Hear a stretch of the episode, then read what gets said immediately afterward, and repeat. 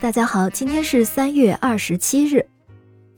如果谁能够得到诺贝尔奖，那一定是不得了的事儿。出生于一八四五年三月二十七日的伦琴，正是首届诺贝尔物理学奖的得主。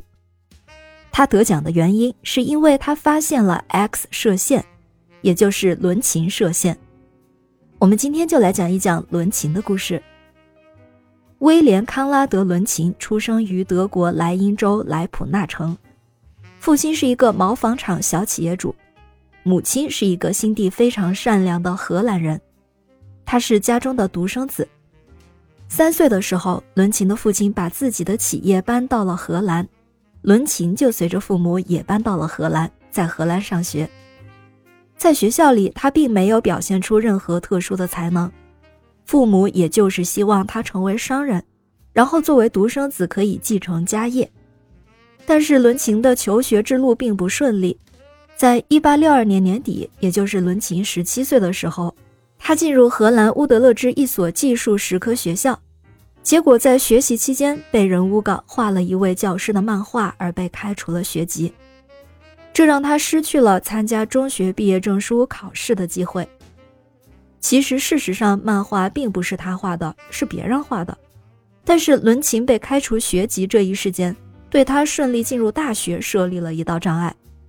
最后，在他差不多二十岁的时候，伦琴才在舅舅的帮助下，以旁听生的身份进入到荷兰的乌德勒支大学，选修了哲学和几门自然科学课程。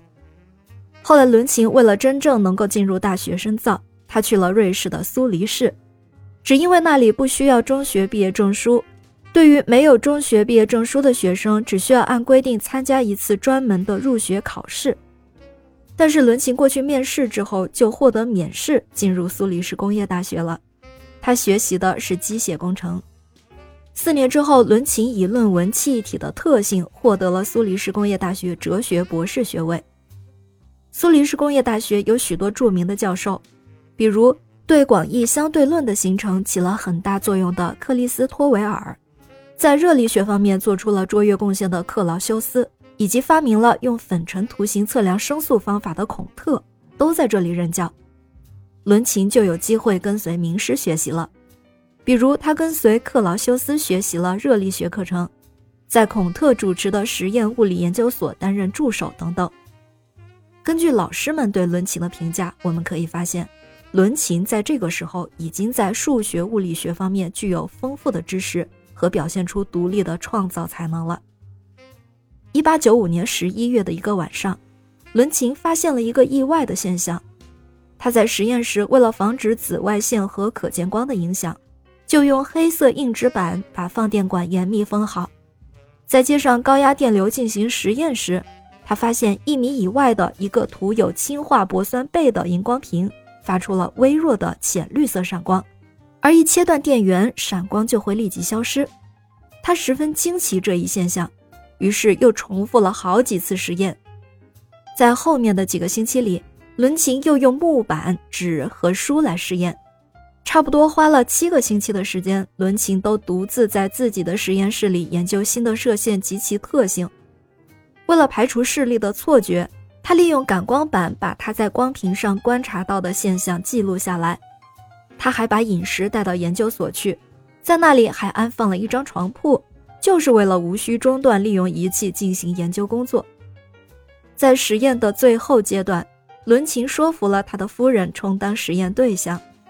当他夫人的手放在荧光屏后面时，荧光屏上出现了一只带有戒指和骨骼毕露的造影。伦琴于是拍下了这张显示他夫人手骨结构的照片。伦琴夫人完全无法相信这就是他自己的手，他甚至还产生了一种死亡的征兆，因为那时候伦琴对这种射线究竟是什么也确实不了解，所以他就在第一个对这种新射线的通报中，按照代数上的未知数符号 x 给射线命了名。后来是在其他人的建议下。X 射线才又被称为伦琴射线，到今天这两个名字一直都是并用的。X 射线第一次被应用就是在临床医学领域。1896年，就在伦琴发现 X 射线不久，在 X 射线影像的帮助下，医生在伦敦一名妇女手中的软组织中取出了一根缝针，所以 X 射线诊断也是开创了医疗影像技术的先河。也许伦琴发现 X 射线是偶然的，但如果没有他严谨、刻苦、坚持的论证和钻研，他也不会有如此笃定的伟大发现。感谢您收听今天的故事，咩咩 Radio 陪伴每一个今天。